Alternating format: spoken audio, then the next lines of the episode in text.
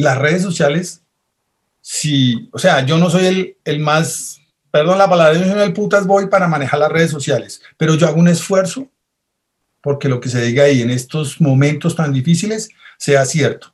No sucede a toda hora. Y si yo lo hago, los medios de comunicación deben hacerlo mucho más.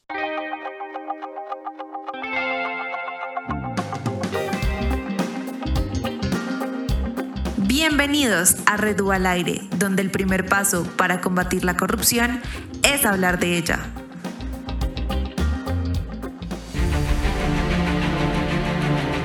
Red UA al aire es el podcast de la Red UA, una organización de jóvenes que busca combatir la corrupción en Colombia. Si quieres apoyar esta iniciativa, puedes darnos tu aporte voluntario a nuestra cuenta de vivienda disponible en la descripción de los episodios. Con este buscaremos contribuir a la sostenibilidad de la organización y a seguir aportándole a nuestro país. Bienvenidos a otro episodio de Red UA al aire. Hoy nos acompañan Dani León y Jaime Honorio para hablar de corrupción en el periodismo de investigación y de la importancia y el uso de la información en tiempos de crisis. Hola a todos, muchas gracias por estar en otro episodio más de Red al aire. Hoy estamos con Jaime González. Jaime es periodista y abogado. Sé que ya no ejerces mucho el derecho, pero el periodismo sí y te has formado en diferentes escuelas como Cromos, NTC, 360 grados y Noticias 1. Es un placer estar contigo hoy acá y poder hablar de cómo el periodismo investigativo em, se ve afectado por la corrupción. Gracias por aceptar nuestra invitación, Jaime. Gracias, Daniela, por invitar. Bueno, Jaime, bienvenido.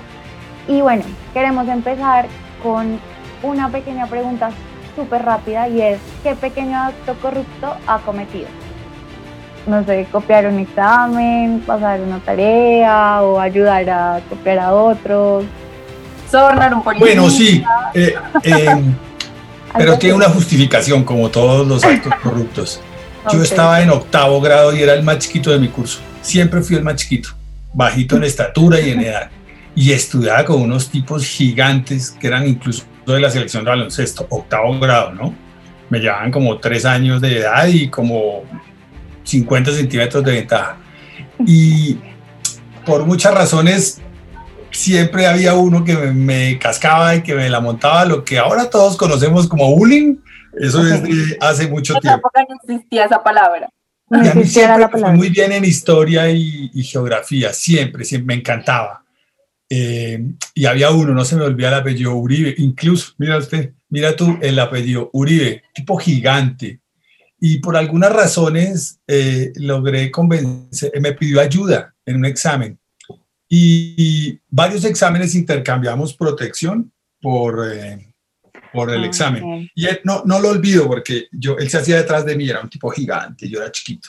Y yo hacía mi examen, y era buenísimo para eso, era muy bueno yo lo hacía rapidísimo y me corría y él veía el examen.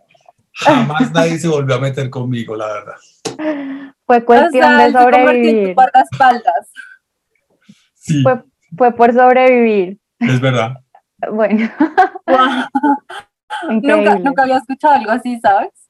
Mm, no sé si te tocó el colegio difícil. No, sí, pero era otro bullying. Otro bullying. Sí, van cambiando, las dinámicas cambian. Es verdad. Pero bueno.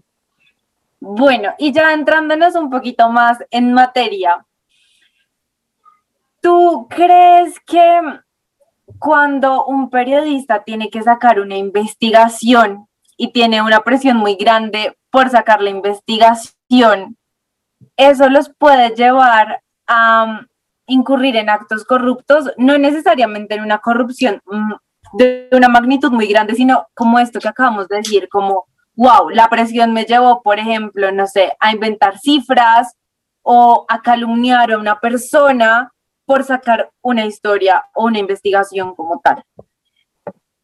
Pues mira, eh, frente a eso no hay norma.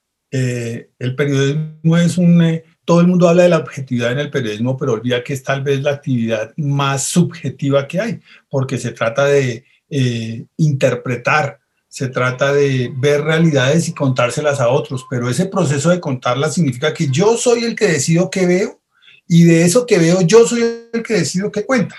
Por lo tanto, ahí ya hay una subjetividad de una, mm, de una, eh, de un enorme tamaño, de un enorme tamaño. Con las investigaciones, pues por supuesto que como somos seres humanos pasan por muchos conflictos eh, y los periodistas se ven enfrentados o abocados a diferentes circunstancias. Pueden ser presiones eh, editoriales, que el jefe quiera o no quiera que diga o no diga algo, o que lo diga de una u otra manera, porque hay mil formas de, decirle, de dar la información, como hay mil formas de decir te quiero. Exactamente lo mismo. Hay personas que dicen te quiero, hay unas que no lo dicen y se les nota más, hay unas que dan un regalo y es su forma de decir te quiero. Hay 80 mil formas. Igual pasa con la información. Si tú pones una información, en, si tú pones el nombre de alguien en el primer párrafo, significa diferente a si lo nombras al final. Si tú pones, si tú destacas varias veces el cargo de la persona, estás dándole una fuerza diferente a si solo lo nombras una vez. El ingeniero Pepe Pérez. Hacia toda la dices el ingeniero, el ingeniero, el ingeniero es porque estás queriendo hacer énfasis en algo. Así es que tú enfrentas eh, presiones editoriales, o presiones con las fuentes. Las fuentes te dan información, pero te dicen, ah, pero te digo esto, pero no saques esto. O enfrentas presiones con las personas afectadas con, con la información y afectadas no es de malo. Puede ser que tú saques una información y el afectado sea, eh, por decirlo así, el malo, por ponerlo en palabras rápidas. Pero también afectado puede ser la víctima. El victimario o la víctima se ven afectados con la información y el victimario puede llamar a presionarte. Oiga, no sé qué. O la víctima puede llamar a presionarte. Oye, por favor. Todo eso. Eh, y bueno, y está también tu, tu propio ser. Eh, si es una investigación que tú estás desarrollando, por ejemplo, sobre cómo se han robado eh, la plata con la que se financia la alimentación de niños pobres y los niños y tú te das cuenta que han muerto 10 niños y tú eres papá y tienes un niño de 5 años, créeme, lo vas a manejar diferente a si eres una persona soltera, 25 años, cuya mayor cercanía con los niños es el sobrino por allá. Es muy diferente, son diferentes factores. Así es que cada circunstancia eh, es un lío para el periodista, pero también hay que decir que los periodistas eh, se van entrenando y terminan entrenados en eso en enfrentar presiones. Es muy normal, digamos, a uno lo llama un bandido y pues uno se asusta, pero uno, pero no es lo mismo que un bandido llame a mi papá que es médico y jamás nadie en la vida lo ha llamado a decirle, oiga hermano, no se meta conmigo porque es muy diferente, ¿sí me entiendes? Así es que los periodistas sufren bastantes presiones para publicar sus investigaciones. ¿Qué tanto ceden a ellas? Depende de muchos factores. Depende de su formación personal, depende de su formación académica, depende sobre todo del respaldo que, que él sienta que tiene en el medio. Una cosa es ser periodista investigativo en el canal Caracol y que el director te diga, dale adelante con esa investigación. Y otra es ser periodista investigativo en La Voz del Cauca con sede en Corinto. Y tú hagas una investigación sobre cómo eh, la, eh, la guerrilla o un grupo paramilitar o alguien le está metiendo mano a la contratación del municipio. Te quiero ver a ver si eres así de valiente. valiente. Puede serlo en otro lado. Así es que son tres millones de factores, pero pues finalmente eh, eh, lo que yo sí quiero dejar claro es que es una cosa realmente subjetiva. No hay norma ni pauta eh, y no hay periodista más bravo que otro ni más valiente que otro. En realidad, los periodistas somos y, sobre todo en Colombia, ustedes que lo saben o que tienen que saberlo, víctimas de las circunstancias. No estoy pobreteándolos ni estoy defendiéndolos, es que es la realidad que nos atropella. Sí, exacto. De hecho, bueno, también dicen mucho que la libertad de prensa a veces se encuentra bajo mucha presión, sobre todo por amenazas, sobre todo por, por esas ¿La libertad de qué dijiste, verdad? De prensa. De prensa cuando se trata de periodismo investigativo, pues está bajo mucha amenaza, mucha presión, porque precisamente lo que tratan es eh, de hablar, obviamente, de manera subjetiva sobre una verdad, que a veces puede llevar a afectar a muchos, que a veces que no conviene que salga esa verdad.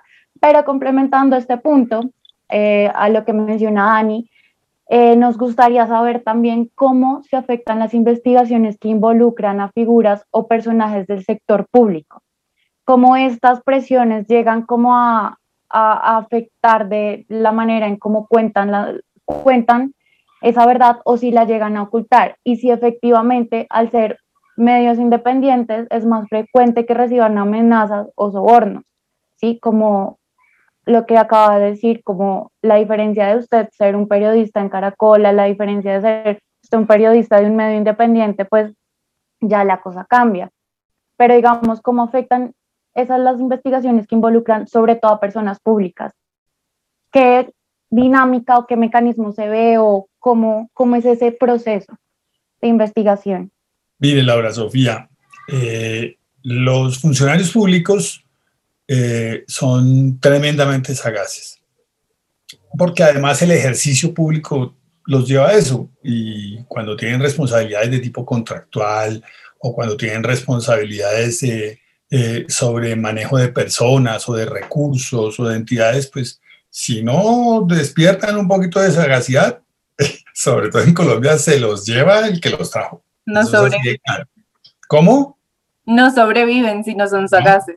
No, claro, no sobreviven. Ahora, la sagacidad no es ser bandido o corrupto, ¿no? Eh, a veces uno también echa mano de su sagacidad para enfrentar en mil problemas. Esa es la diferencia. ¿Cómo usas tu sagacidad? Y los funcionarios públicos son buenos para eh, mover, para, o sea, son buenos sagaces cuando están haciendo cosas indebidas. Eh, ellos saben a quién metérsele y a quién no. Saben, eh, son capaces de medir eh, quién está haciendo la investigación o no. Porque si los está investigando alguien que ellos consideran muy chico, no le paran muchas bolas o no intentan detenerlo mucho. O, porque entonces sentirían que le están dando importancia a, a ese medio o a ese periodista o a esa persona y la están agrandando. Mm. ¿Sí me entiendes? Diferente es que lo llamen de un medio de mucha trascendencia, entonces que lo llamen de, no sé, de la sección investigativa del la unidad investigativa del tiempo. Caray, eso ya es cosa seria. Ahora, todo pasa por la importancia de la, eh, del acto. Eh, depende de la importancia del acto, el medio se le mete a eso. Pues un medio pequeñito, pequeñito, en una zona alejada, no se le va a meter a una corrupción. Eh, sí Digamos, los periodistas somos valientes, pero tampoco tontos, aunque hay muchos. ¿Y en, dónde radica la tontería? En, en, arriesgar la vida más allá de lo previsible. Uno arriesga, uno es capaz de, de medir la, eh, eh, eh, la, la, el problema, uno dice, bueno, aquí voy a denunciar a fulano y uno entiende dónde está, hasta qué punto me puedo mover. A, a veces no, no calculamos bien y por eso es que hay agresiones contra el periodismo. O a veces cuando esas agresiones no son físicas, entonces viene el soborno. Cuando ya el, mm. el, el, investigado se da cuenta que la, el camino no es la violencia, el camino es atacar, amenazar, eh, asustar, matar, pues viene la, la, la, el capítulo del el soborno. Y el soborno sí depende del bandido y depende de el, el, la, ¿De qué, perdón? Del sobornado. ¿Del sobornado? No, del medio donde esté el sobornado. No tanto del sobornado. ¿Sí me entiendes? Porque es diferente intentar sobornar a un periodista del espectador, a, un, a ese mismo periodista trabajando en La Voz del Amazonas. Es diferente. Ese mismo periodista. Date cuenta, lo, lo, clave es el medio que lo respalda. Ahí, ahí tengo dos preguntas de lo que acabas de decir. La primera es, ¿cuál sería esa causalidad? Como entre más grande el medio, ¿es más difícil sobornar o es más caro? No sé cuál de las dos. Em, y cuando hablas de esta, de no ser tontos, por ejemplo, nosotros a veces nos enfocamos mucho en la política, pero el sector económico también tiene una fuerza muy potente para silenciar investigaciones ¿O crees que esto se mantiene en el poder político más que en el, en el económico? Sobre todo hablando de cifras, de cifras. No, todo el mundo, todo el mundo. Y si tú investigas, Reficar, Reficar, ahí que vi que la Procuraduría hoy archivó la investigación contra la Junta Directiva y todo eso. No pasó nada en Reficar, Dios mío. Un robo más grande que, que Interbolsa y no pasó absolutamente nada. Pero bueno, ya me estoy desviando del tema. Reficar, un tema meramente económico eh, o político o, o el gamonal del pueblo o, el, o la corrupción en el periodismo deportivo, o lo que usted, o lo que llaman la payola en las emisoras. Bueno, eh, se usaba mucho antes cuando solo dependía de las emisoras la promoción de un disco. Lo que pasa es que ahora hay redes. Eh, eh, la corrupción no reconoce, la corrupción en medios o en información no reconoce fuente. En la farándula, bueno, por favor, te quiero decir, yo fui, mi época más feliz como periodista fue como periodista de farándula. Y sí, fui muy feliz, es una maravilla. No sé ni por qué dejé de hacer. Y, y la corrupción es brutal, digamos, y no es una cuestión de, eh, hola, ¿cómo estás? Yo sé que tú tienes una información sobre nuestra empresa, eh, el estado de pérdidas y ganancias dice que vamos, que estamos perdiendo 50 mil millones yo te puedo ayudar y para que tú solo digas que son mil millones. No, no funciona así, no es así. ¿Cómo funciona? O no es solamente así. No, no, no buscan que les ayuden cambiando una cifrita, no buscan que les ayuden eh, quitando esto o poniendo esto, buscan que tú no publiques o buscan que tú publiques todo un diseño de un texto o de una información que sea tendiente a eh, suavizar la información, pero no es que me cambies aquí o me cambies allá. Eso no... O sea, rompe totalmente como el trabajo del periodista. Es como, si vas a publicar, quiero que publiques así o no publiques. Algo Eso, es, todo el sentido. El eso es mucho más frecuente, eso es mucho más frecuente. Claro que sí. Claro que, genera desinformación, que se, vuelve un problema. Sí, y, y, quiero completarles, esto también pasa a nivel deportivo, a nivel de farándula. Y la corrupción no solamente es, mira, yo te voy a ayudar con esto. No, la corrupción también es eh, con favores, con viajes, con regalos, con tomémonos, un, tomémonos algo y no, no tomarse algo, eso no tiene nada de malo, sino lo que pasa después.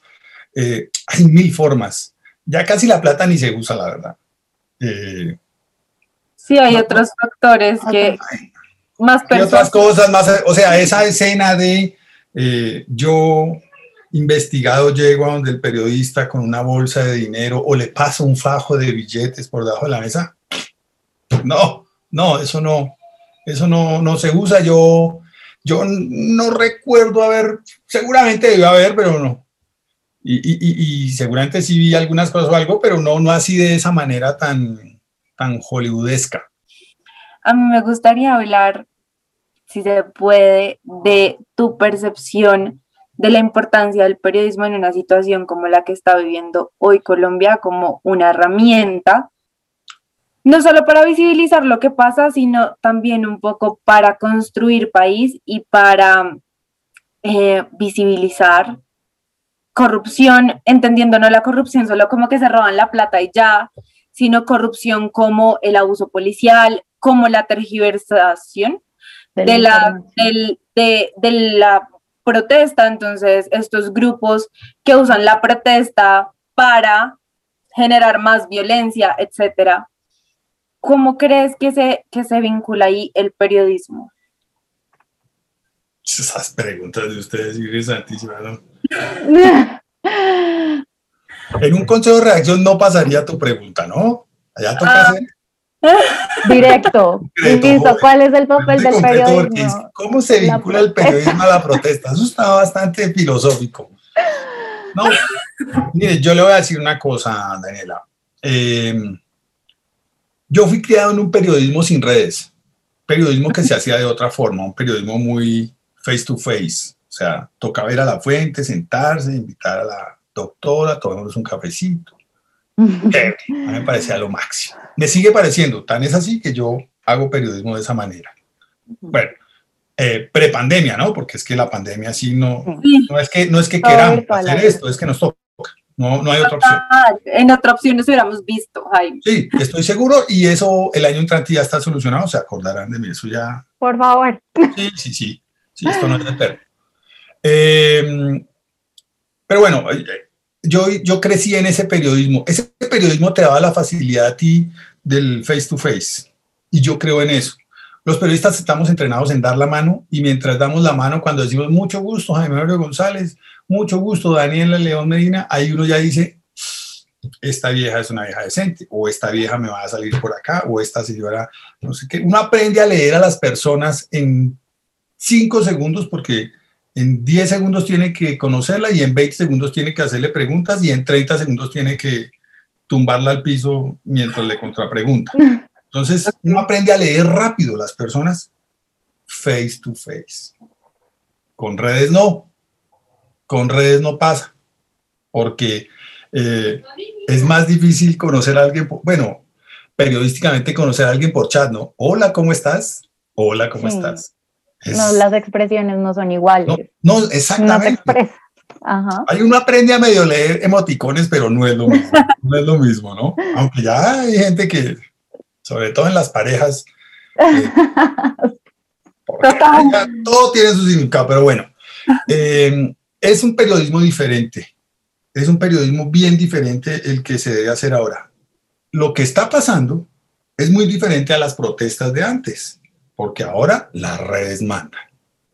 Los medios tradicionales se han visto golpeados porque los medios tradicionales no pueden publicar a, ver, a la velocidad que van pasando las cosas en las redes sociales. ¿Por qué? ¿Por qué no pueden? Pues porque tienen que verificar. Si no verifican, van a caer en lo mismo que pasa con muchas redes y que son víctimas del fake news o víctimas del acelere o víctimas de la descontextualización o los videos editados donde se ve el policía que le pega al tipo y el tipo se cae al piso cortecito de video de 20 segundos vuela por redes. A los dos días publican el pedacito posterior y es que el tipo se para. después de que le pegaron, se paró, después ahí llegaron los amigos, parece que era un sketch o alguna cosa así. Estoy hablando de un caso real. De lo sí, eso pasó. Me imagino que Yo también lo vi. Eh, exactamente. Durante esos dos días, ¿cuánta gente no odió a la policía? Claro. Y policía, si fue tanta, lo mataron. Era un una parodia, un sketch, lo que haya sido, eh, los chinos jugando bobadas o los chinos queriendo crear eh, caos, yo no sé, no sé, no lo he investigado mucho, pero Dios mío, qué peligro. Qué peligro que un medio de comunicación publique ese video, así nomás. No, el, el medio de comunicación, en su deber ser, debería eh, revisar el antes, el durante y el después, el contexto para evitar. Pero eso se demora. Mientras usted hace eso, ya han metido tanquetas, así lo es. Como pasó, o sea, eh, eh, yo estuve muy cerca de los hechos por, por redes. Antier, era dramática ver esa narración vía redes. Eh, era increíble. Una amiga mía me, escribió, iba a decir, me escribió llorando, porque... Mandó el emoji llorando. Nunca la vi. Tal cual, ah. tengo el chat. Es una, es una eh, doctora en Derecho en Alemania, o sea, es una china muy seria. Yo también estudié Derecho, es que lo estudié grande. Entonces mis amigos de Derecho son... Muchachos. No, no, muchachos tampoco, son cuarentones. Yo estoy empezando los 50. Pero son, ah. son todos pilísimos, no sé qué. Una de ellas, imagínense, fue a estudiar un, doctorado en Derecho en Alemania. No, me ¿quién estudia alemán? Ella. Ah. Ya, ¿Por qué lo digo? Porque quiero decir la fuente. Era una persona absolutamente seria. Además, es penalista. Entonces ella sabe muy bien la diferencia entre eh, homicidio doloso y culposo. O sea, una persona muy seria. Me escribió descompuesta, descompuesta. Por Instagram, me acuerdo que me contactó. Jaimito, no sé qué, ayúdanos. Mira, ella es de Cali. mira lo que nos están mandando. Me mandó, yo estaba recostado, no voy a decir ahí dónde ni nada, pero estaba echado tranquilo. Cuando empiezan a llegarme cortecitos de video de lo que estaba pasando en Siloé, videitos de 20, 30 segundos, y yo empiezo a ver eso y yo digo, Dios mío. Sí. Dios mío, mi país, en fin, bueno, no sé qué, tal. Entonces, ella lo que aspiraba es que yo le ayudara a publicar eso en mi cuenta de Twitter, porque yo soy periodista, a mí me siguen periodistas, digamos que... un alcance grande. Sí, no, yo no tengo muchos seguidores, pero yo tengo seguidores calificados, por decirlo así, de, una u otra forma. Pues mi trabajo es escribir columnas, algunas cosas así. Por tantos años uno tiene una... credibilidad. Sí. Credibilidad, entonces la gente te ve... Y yo trato de ser juicioso en mis publicaciones. Por eso es que tampoco tengo muchos seguidores, porque yo soy juicioso en mis publicaciones, porque aunque no trabajo en un medio, me daría mucha jartera que alguien me rectificara. Me daría mucha rabia conmigo conmigo mismo que alguien, aunque Twitter yo puedo decir lo que se me dé la gana, mentira si quiero, pero pues yo no, yo soy periodista y, y, no soy capaz de eso. Y entonces ella quería que yo le publicara ya dos, tres videos, mira eso, y yo decía, yo me moría de las ganas de hacer, me moría, pero no podía. Mira, me gasté casi hora y media revisando, analizando. Escogí uno, me mandó como 10, escogí uno que me parecía que me parecía publicable. También que la, que la imagen se dejaba ver y todo, porque yo soy formado en, en, la estética de la televisión, entonces para mí la imagen es importante. No se trata de poner un video que eso se mueve así, no se ve nada, eso no, a mí me parece que eso no aporta informativamente. Aunque repito, yo no trabajo en un medio. En mi cuenta personal de Twitter, donde también opino de fútbol, porque vivo a millonarios. Entonces tú haces... Pero lo que publique en estas cosas, me parece que es un acto de responsabilidad. Finalmente, a la hora y media publiqué un video. Un video donde, o, o retuiteé un video, alguna cosa hice sobre eso. Pero al, punto que hoy es, eh, las redes sociales, si, o sea, yo no soy el, el más, perdón la palabra, yo no soy el putas voy para manejar las redes sociales, pero yo hago un esfuerzo porque lo que se diga ahí en estos momentos tan difíciles sea cierto no sucede a toda hora. Y si yo lo hago, los medios de comunicación deben hacerlo mucho más. Claro. Porque usted puede o no creerme a mí, pero si usted entra al tiempo, usted les cree. Usted les cree. O si usted entra al espectador, usted les cree. Por eso es que es tan peligroso que los medios se radicalicen hacia una posición. Los medios pueden tener una posición, pero ya cuando es demasiado evidente la posición, pues hmm. usted hacia un lado o hacia el otro, pues usted como que, miércoles, pero ya eso, eso termina por ensuciar el resto del contenido informativo y termina por no creerles nada, ni a los que son muy para aquí, ni a los que son muy para allá. Y creo que es un poco lo que está pasando y también algo que alimenta un poco mm, que las redes sociales cojan tanta fuerza. Claro, las redes sociales per se tienen fuerza porque tienen alcance inmediato, porque tienen eh, la posibilidad de publicar al instante, pero creo que la radicalización tan evidente de algunos medios sí ha llevado a que la ciudadanía prefiera medios independientes que hacen uso de las redes sociales para informarse. Y yo no sé si eso también hace que, no sé, abre un jaque para el periodismo o para el periodismo serio, como tú lo dices. Yo entiendo profundamente porque sé que, digamos, en la red, cuando publicamos, nosotros publicamos no tan seguido porque nos interesa mucho eh, que lo que publicamos sea verídico y construya, pero eso implica que tú no puedes publicar un post diario ni siquiera porque te cuesta tiempo hacer algo bien hecho. Pero eso entra en jaque, o sea, como que va en una contravía con lo que la ciudadanía o con lo que el público está pidiendo en este momento. No sé qué opinas. Sí, pero ustedes tienen que tener claro que lo único que uno tiene, lo único que uno tiene y que no recupera es la credibilidad. Exacto. No hay tutía, con eso no hay tutía. Eso es como los cachos. Usted los perdona, pero usted ya quedó tocado. O tocado. Porque como ahora toca decir o Lo que no voy a decir es tocado. pero yo iba. Mentiras. Yo iba a decir eh, algo y es como. Espérame, te redondeo esta idea.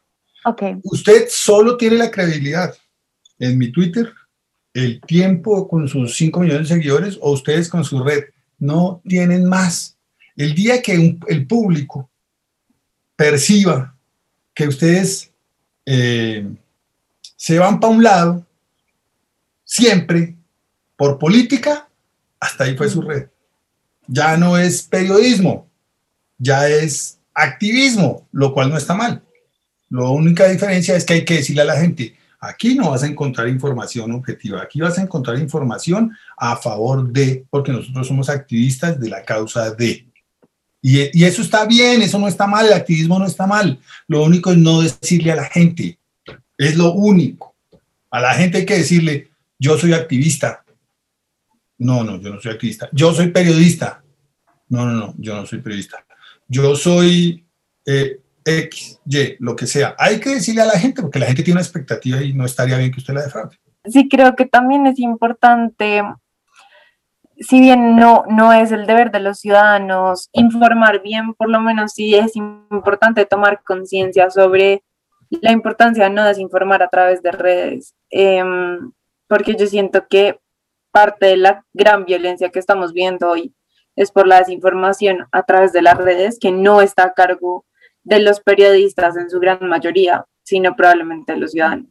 Precisamente de los ciudadanos. Claro, totalmente de acuerdo, pero tú no puedes exigirle a un ciudadano que no publique, por ejemplo, el ejercicio que les conté con mi amiga la doctora.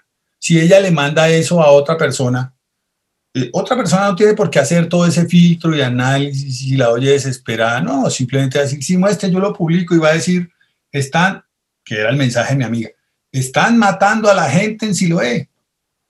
Punto. Ya. Y se fue. Y puede que al final, eh, si lo estén haciendo o no lo estén haciendo, no sé. Parece que hubo unos muertos. Parece que no era ni muy muy ni tan tan.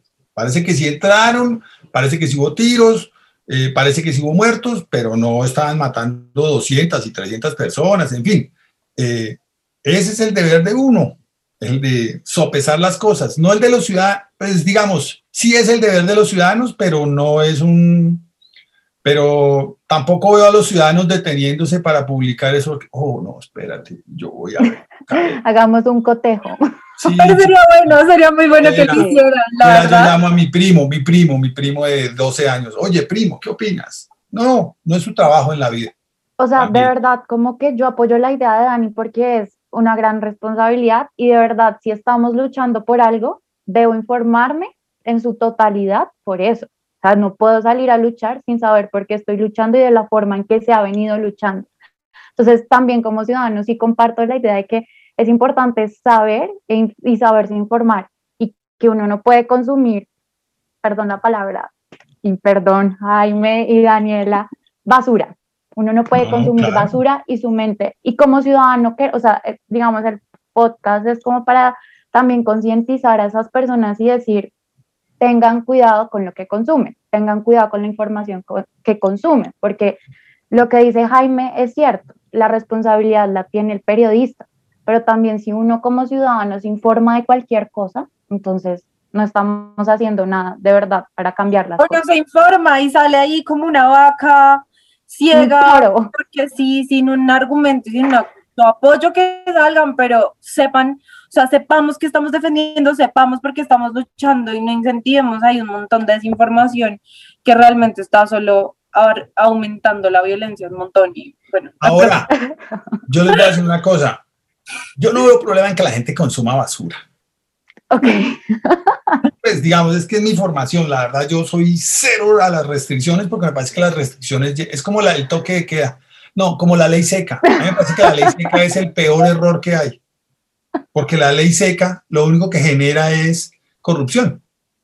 Cuando usted impone ley seca, lo que hace es que llama al de la tienda, dame una botella de aguardiente. No, no puedo, compa. Yo le tiro ahí la liguita, ¿no? Listo, mi viejo, ya se la mando. Eso, y esto funciona en todos los niveles, en todos los estratos. Es una tontería prohibir la ley seca.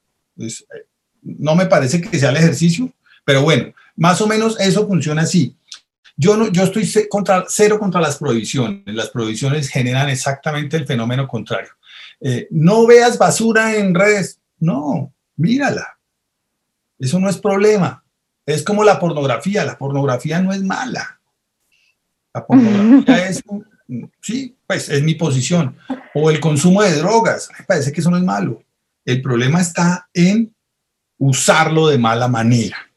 Ajá. Eh, el problema, eh, a mí no me parece malo tomar trago. Yo tomo. ¿Dónde está el error? En manejar borracho. Eso es lo que me parece mal. no me parece mal consumir sustancias psicoactivas, como se llama. ¿Qué me parece mal? Eh, pilotear un avión así. parece que es irresponsable. ¿Por qué? Porque si tú te quieres matar, mátate tú, pero si te vas a meter conmigo. A mí no me parece malo consumir basura en redes, porque pues allá tú. Lo que me parece malo es usarla mal. ¿Y cuándo se usa mal? Cuando la compartes. Exacto, ese es el punto. Entonces, ¿a dónde debería uno enfocar eh, las recomendaciones o la educación eh, eh, informática? Bueno, como le llamen ustedes los, los jóvenes. inventan las palabras impresionantes. ¿A dónde debería ir enfocado? A, a, hey, ten criterio para usar las cosas. No es que no hagas, es que mira bien porque si tú quieres, a ti te gusta consumir basura en internet, a ti te gusta ver videos pendejos todo el día, bueno, allá tú. Pero si vas a repartir videos pendejos todo el día, pues no friegues, ahí sí estás pifiado. Exacto. Y, el problema no son los videos pendejos, el problema son los fake news. A ti te gusta ver fake news, buenísimo, porque son divertidísimos. Oye, pero no los compartas y sobre todo no los compartas en momentos, porque es que hay momentos de momentos, ¿no? Y con, y con esa doble intención de exacerbar como que todo el mundo se, se llene de odio por dentro, es que hay una responsabilidad en saber compartir las cosas. Pero saber usar esa información. Y más ahorita en estos momentos que la gente está delicada en cualquier asunto. Sensible, sí. Estoy de acuerdo con Jaime. No se trata de prohibir, sino de saber usar las cosas, saber manejar y que ahorita más que nunca es como saber compartir la información. Eso es lo que yo les digo a mis hijos. Yo tengo dos hijos chiquitos y es el momento de enseñarles. Es el momento de decirles, hey, no, no es que no hagas eso, es qué vas a hacer con eso. ¿Qué es lo que vas a hacer con eso? Porque si les prohíbo, más fácil. No, no uses YouTube. No me vuelves a usar YouTube porque eso es YouTube. Hombre, pues cuando esté en el colegio lo va a usar. Obvio. Cuando yo me encierre aquí en mi oficina, él se va a encerrar en su cuarto a usarlo. No, yo tengo que decirle, ven, usa YouTube. ¿Para qué lo estás usando? Para esto, para esto, para esto, Mira, esto me parece bien, esto no. Porque cuando prohíbes, prohíbele a una niña que tenga novio. Listo, Más no tengo novio. que Tres novios tiene al tiempo. Hágalo, no, la prohibición no lleva nada y lastimosamente en esa política esa política ha venido ganando fuerza en Colombia, la de la prohibición como solución a todo, no lleva a nada, ni la, el toque de queda, ni la... El toque de queda, por ejemplo, es una invitación a la corrupción para la policía. Empezamos hablando de corrupción. Porque, ¿qué pasa cuando hay toque de queda y usted está corriendo para llegar a su... Eh, eh, yo vivo en el norte, yo vivo bien, pero hay otras partes de la ciudad donde no hay las facilidades de transporte o de acceso que yo tengo o de seguridad que yo tengo o que tienen ustedes. Eh, eh, ve a una loma en Ciudad Bolívar y llega tarde donde no sube el bus y vas corriendo en una loma para tu casa y llega el policía. 8 y 20, papá, está por fuera, me toca llevármelo. No, venga, mi, mi agente, que no sé qué, ahí se genera una pequeña corrupción. Eso no lleva nada, eso no lleva nada, no lleva nada. La gente no se va a la casa a las 8 por, porque le digan toque. Debe haber otras formas y para eso es que se supone que tenemos gobernantes y para eso ellos tienen asesores y todo eso, para que encuentren otras formas. Pero las provisiones, la verdad, me parece que eh, terminan destruir las sociedades. Ay, Jaime, pues sí, tienes toda la razón. No a las prohibiciones, estamos de acuerdo y creo que se nos alargó un poquito la conversación, pero fue bastante enganchadora, de verdad. Muchas gracias por tu tiempo, por cómo nos transmitiste la información y todas tus opiniones. Muy, muy constructivo este espacio. Gracias otra vez por aceptar nuestra invitación. En verdad me pareció un espacio súper enriquecedor. Bueno, muchas gracias. Cuando quieran. ver otro punto de vista del periodismo investigativo. Veníamos con una idea y pues la verdad que tú, salimos con otra, tuviste ¿Cuál era la idea que traía? No, pues que creíamos que el periodismo siempre iba a estar afectado por la corrupción, pues en mi caso, y Dani, no sé si comparta mi punto, que siempre la información iba a estar afectada porque alguien pasaba el dinero o alguien no le convenía que sacaran esa información y ahí estaba la corrupción. Entonces, como que uno por... La idea de Hollywood, literal. Ajá. Creo que en caso no, no pasa tanto. Eso fue lo que nos hiciste ver. que no quiere decir que Hollywood es el principal influenciador del mundo desde hace 100 años. El principal. Sí. El principal. Yo lo viví con esto me cierro porque es que se me dispara el hablador. Yo lo viví en el Mundial de Rusia, que tuve la feliz oportunidad de ir. Yo llegué a Rusia esperando la Rusia que me ha vendido Hollywood. Y es la de los espías, no sé qué, la ciudad gris, oscura, la gente difícil, no sé qué. Pasé allá unos días, eh, sí, fui al, partido, a unos partidos, pero, pero estuve mucho tiempo eh, en la Rusia adentro, conviviendo con el ruso promedio, eh, Dios mío, decía, ¿qué me ha vendido Hollywood? Por Dios santo. Total. Queridísimo. O sea, son o sea, el raro soy yo. es que Hollywood también ha vendido que Colombia solo se limita a Escobar. Ese es nuestro problema. Total. Así es que a comprar un estudio de esos. bueno. Hola. Gracias, Jaime, por tu tiempo. Que estés muy bien. Gracias. Hasta, luego, Jaime. Que estés bien. Chao.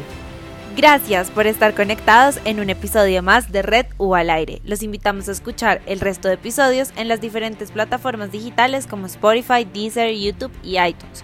Y no se olviden seguirnos en nuestro Instagram y Twitter como Red Raya al Piso UA, en Facebook como La Red UA y visitar nuestra página web www.redua.org para conocer más de nosotros. Y recuerden que el primer paso para visibilizar la corrupción es hablar de ella.